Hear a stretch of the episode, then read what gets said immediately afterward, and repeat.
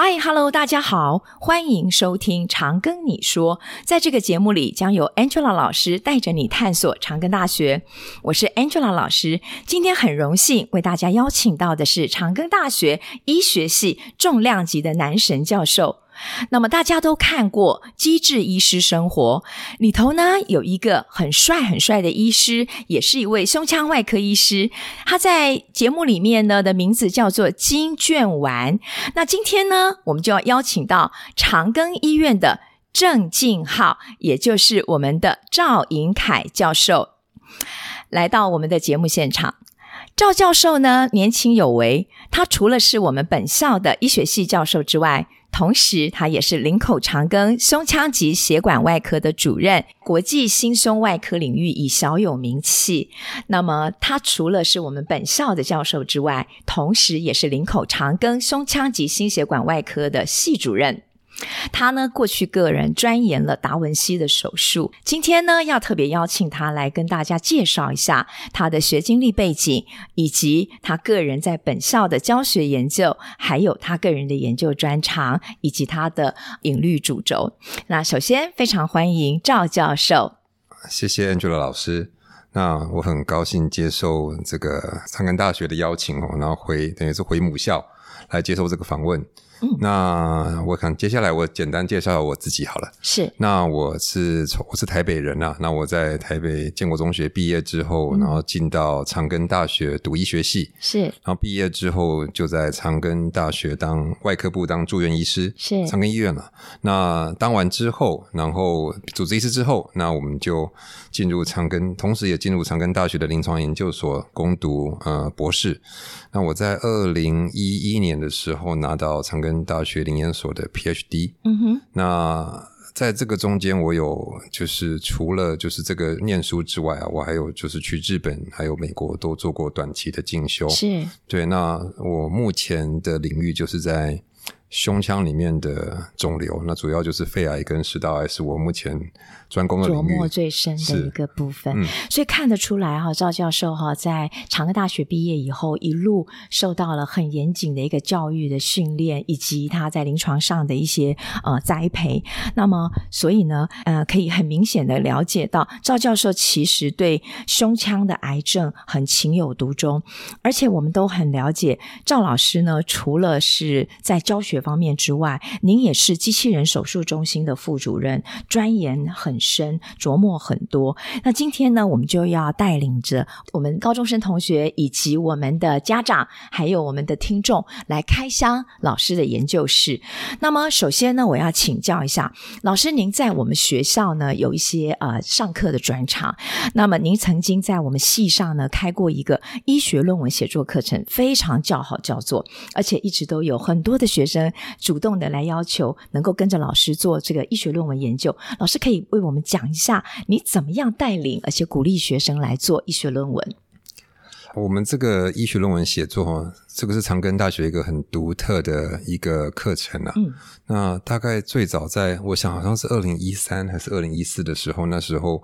那时候的系主任，呃，他开了这门课程，然后希望让就是我们长庚大学可能还没有进到临床，或者是刚进到就是像大四或大五的学生，嗯、那他可以呃先到医院来，然后对于一些临床的东西稍微有一点研究，然后再来就是从小培养起研究的对的的兴趣、啊，种子对不对？对，那。嗯我们这样子每年这样做，其实我现在这个活，这这些研究学生啊，他们就是一个带一个。我们现在叫做，嗯、他们叫凯歌老鼠会啦。是是是。对啊，就是说，因为一个带一个，然后越来越多的这样子的学生在。嗯、对。那其实最主要，我觉得第一点吼，就是这些学生都很优质啦，就他们有很强的企图心、研究动机。对，那他们想要做一些事情。是、嗯。那我的。强项就是我可以在临床的这的这种很多的事情中找到一些正确的问题，啊、然后给学生来来给学生去探索。应该说找到正确又适合他们 level 的问题，对，没错，让他可以在一段时间内获得一些成果，然后也得到成就感，觉得就很有成就感了，对对对，他就很愿意继续跟着老师做。对啊，那就是，然后再来就是我们，我如果可以，我都会让他们，我我常常说叫越级打怪了，嗯，就是说你可能大四大五，然后人家可能去医学会演讲，然后人家可能都是住院医师啦，或者是主治医师上去讲，那我就把他训练到，哎，你还可以上去回答问题啊，然后做一些事情。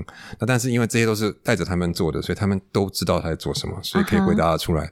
然后当然，甚至还有出国报告过的也有。Uh huh. 在可能二零一四、二二零一五这样子，uh huh. 那学弟妹们看到学长姐有这样子的成就，甚至他们有些人已经在学生的时候就发了 SCI 的论文，uh. 对啊，那他们看到他们的成就，那他们就就看到一个 role model，他觉得说哇，学长长这样子，我以后跟他一样，我也想这样子，对啊，所以说我我觉得这些都是他们在寻求同一类的 role model 的的这样子的很好的路程，对的学生、嗯、的的学生啊，那我觉得长庚可能有这样子的魅力，就是让这样的学生可以、嗯、可以累积在一起。我觉得这是学校很好的地方啊。是啊，所以我不不是我好，是我觉得学生也不错。那我们也给他适当的机会表现。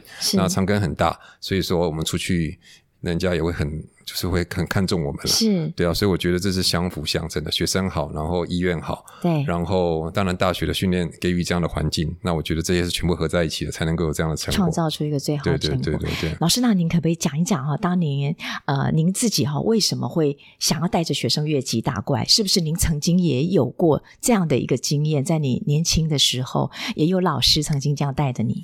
对，就是因为一定是自己有经历过这样的过程，然后你就会觉得说，这样的过程其实是对一个年轻的学生或者是医师一个很鼓舞的过程。嗯，所以呃，我可能在进到外科体系之后，就老师也赏识我了，然后他常常也是会给我很多越级打怪的过程机会。那所以我我既当过越级打怪的导师，也当过越级打怪的、嗯、的学生，是。所以我都知道说，在每个阶段大家会想要什么，然后遇到的盲点会是什么。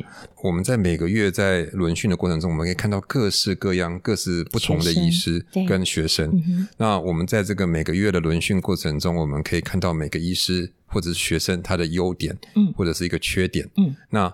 我会慢慢的去中去塑造出一个我觉得我想要未来变成的样子。啊、uh，huh, 对，因为长庚就是大，就是广，然后就是多样化。对，那我 diversity 啊，我觉得这很重要。对对。然后所以说，我们就会演化、演化、演化，然后就会，是然后我就会有更多的能力可以带我的学生，嗯，来越级打怪。是，对啊，是这样子。了解，非常非常谢谢老师啊！嗯、老师，如果说我也替我们的听众高中生同学还有家长问一句哈，如果我的孩子。也是一个对于外科或者对于医学很有企图心的孩子。我现在可能只是在念高中，如果我很想了解老师在做什么，不晓得老师有没有可能提供一些机会，让我们也能够呃对我们的高中生讲一讲，或者开一下您的研究室，让他来跟您学习，有没有这样的可能性？或者帮我们开个课，到高中来上个微课程。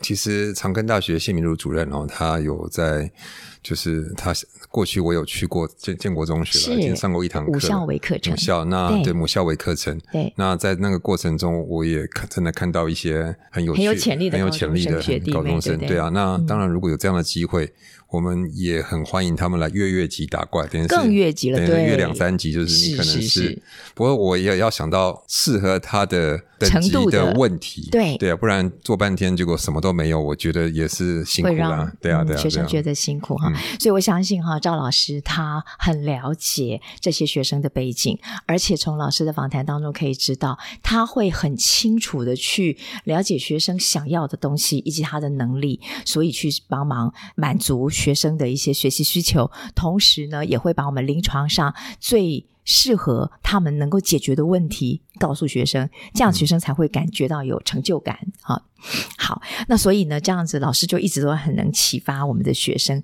那老师，其实我在看您的这个啊、呃、临床的。工作部分里头哈，您一直都有跟民众做一些啊、宣导，尤其是在做达文西的手术，其实非常多民众对于这个部分很想了解。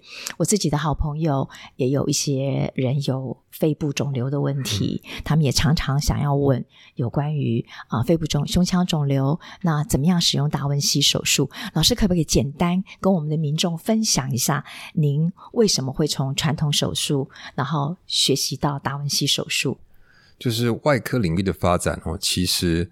在胸腔的领域算是比较晚的，那主要是因为以前认为，因为以前要胸腔外面有很很有肋骨存在，嗯、所以你要进到，然后肋骨中间的这个空间很小，很小，对。所以说你平常就是在以前没有微创手术的年代，你要进到胸腔一定要开一个很大的伤口，然后可能甚至要把肋骨剪断，你才能进去。是。那这个时候就会对病对这个接受手术的病患，他有很多很多的创伤。对。那所以说，在过去。去这二十年来，在我们领域最大的进展，一开始叫做胸腔内视镜手术。是，那它就是可以，我们叫药石孔手术。那它就是从几个很小的伤口，嗯、然后把、嗯、呃，就是把镜，把一个内视镜放进去，当做眼睛、嗯，然后接下来把一些器械放进去，当做你的手、嗯，然后去操作一些以前需要传统开胸的东西。对，那但是毕竟说，我们说。这种内视镜手术在在西方哦，他们一开始发展的时候，他们取一个绰号叫做 chopstick 的 surgery，、嗯、就是筷子的手术。筷子手术，嗯、因为呃，因为它那些器械都长得像筷子一样。它筷子最大的特色就是它细细长长的，再来是它跟我们的人的手最大的差别就是它是没有手腕的啊，所以它它所以它所以它做事情会很像。嗯像僵尸在走路一样，嗯、就是它是这样左晃右晃，那、嗯、它、嗯，但它就是没有办法有上下左，没有办法很灵巧。是，所以它发展到一个极致之后，它对于他可能就是百分之六七十的手术，它能够解决掉这样的问题。是，但是对于可能。有剩下一些就是困难度比较高的，它需要很精密的操作的时候，它就有有会就会有它的局限性存在。那所以长庚医院就是我所在的科别是胸腔镜手术在亚洲的发源地。Uh-huh. 那所以说我们是已经领先亚洲做了很久的胸腔镜手术。嗯，那因为我们做的多之后。那我们也知道说它的极限在哪里。是。那极限的突破通常是来自于科技的的加入。嗯。那所以说，嗯，达文西手术的加入就是弥补了这一块，就是在以前内视镜手术的不好做的地方啊。是。因为它的特色就是它既兼具微创手术的伤口小，嗯，但是它的器械不是 chopstick，它不是筷子，它是像你的人手人的手一样，它是可以有关节的。嗯。对。那我们在很适当的时机。切入了这一块，是。那同时也证明了它是一个比微创手术更能够让病患伤口并发病就是维持一样的小伤口，嗯、但是让并发症更加的下降的一个手术。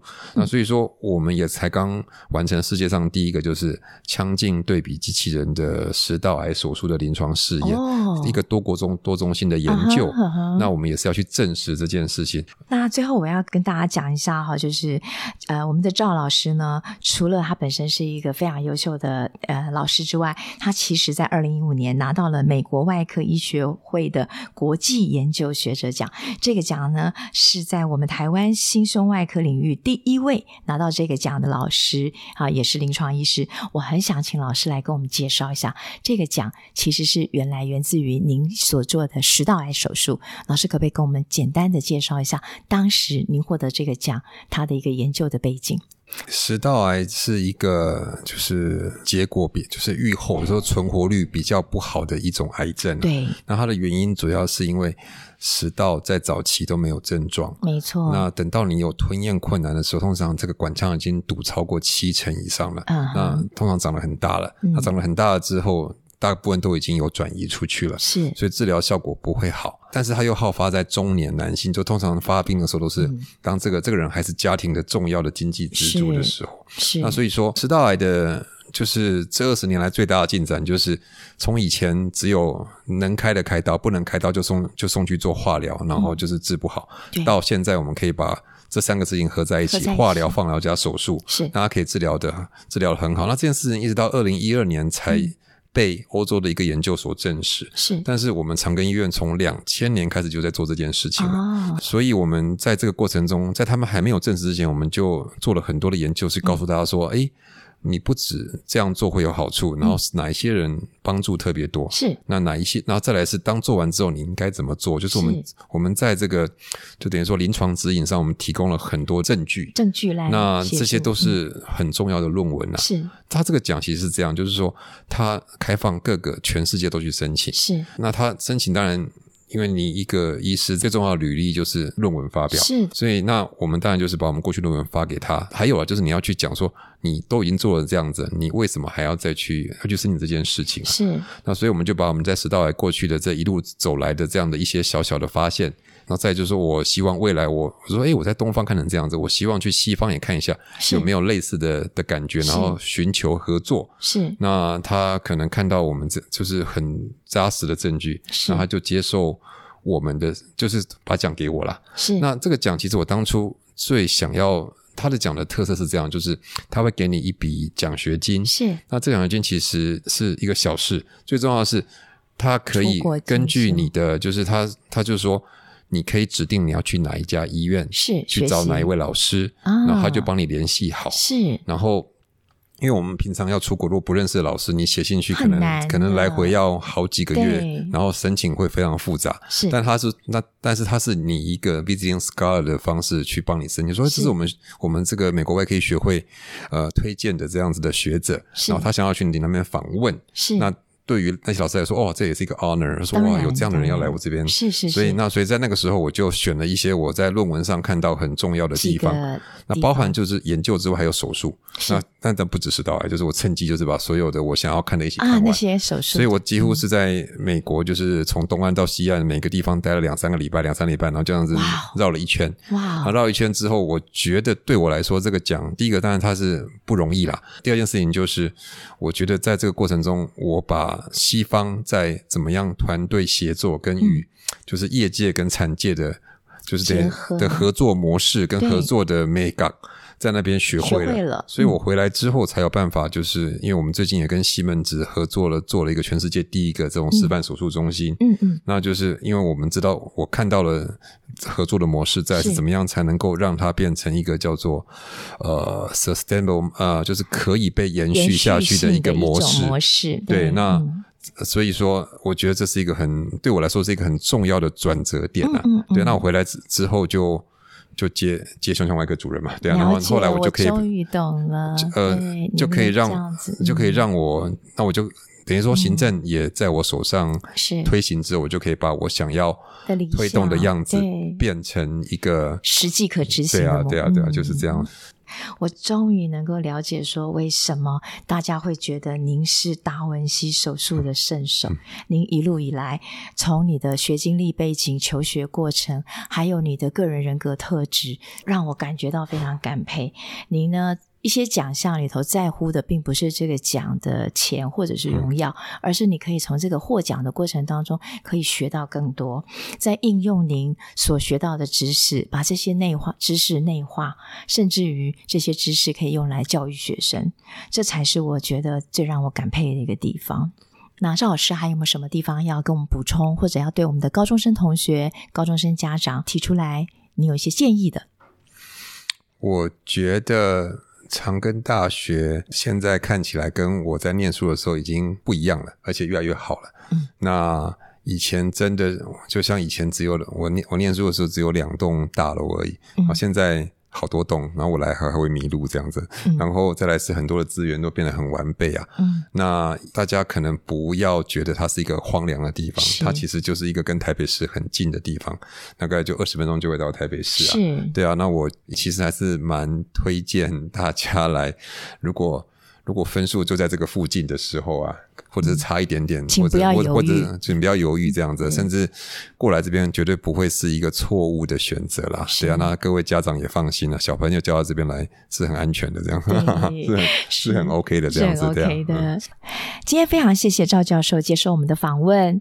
那么，如果各位同学呢，或者是听众，对于赵教授今天的内容仍然有什么希望了解的地方，都可以在我们的节目下方留言。同时，我们也请赵教授宣传一下您的粉丝专业。如果你们就是听完我的研，听完我的访问啊，如果真的就是很有兴趣，想要早一点来我的研究室，或是来医院来看看我们在干什么的时候，是。那欢迎透过我的粉丝团跟我联系，是。你就搜寻我的名字，我的同名粉丝赵云凯，赵云凯医师的机智胸外生活，机智胸外生活，对，那欢迎大家。呃上去呃追踪、按赞、按赞、然后留言、留言。对，那当然还要记得长庚大学的这个 IG 也是很重要的。是对，对，然后就是我们会很乐意跟大家联系。谢谢。谢谢大家，也谢谢我们今天的赵医师。如果您喜欢我们的节目，不管您正在使用哪个平台收听，请给五星好评，也别忘了订阅我们的 IG、YouTube 频道，并分享给您的周遭好友。请搜寻“常跟你说 ”，Tell me CGU，Angela 老师听你说，挺你哦。